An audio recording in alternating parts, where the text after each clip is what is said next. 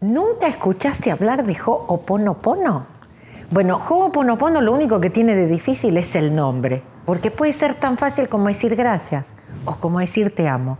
Saber que todos los problemas son oportunidades, oportunidades para conocernos, oportunidades para crecer, para ser mejor.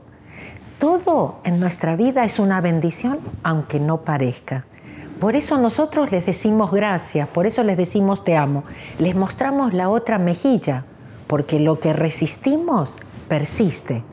El día que yo me di cuenta que era 100% responsable, me sentí libre por primera vez en mi vida. Ahí mi vida cambió. ¿Por qué? Porque yo me la pasaba tratando de convencer a los demás que yo tenía razón y ellos estaban todos equivocados. Y era muy buena para eso. Por ahí sí los convencía, pero yo no era feliz.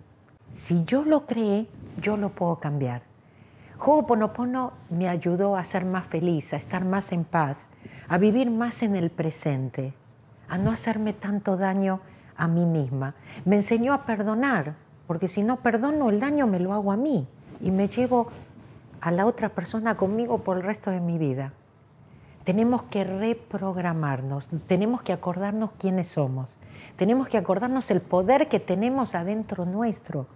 Lo más importante que yo descubrí es que tenemos todo adentro nuestro, todo lo que necesitamos, todo lo que estamos buscando, las soluciones, las respuestas.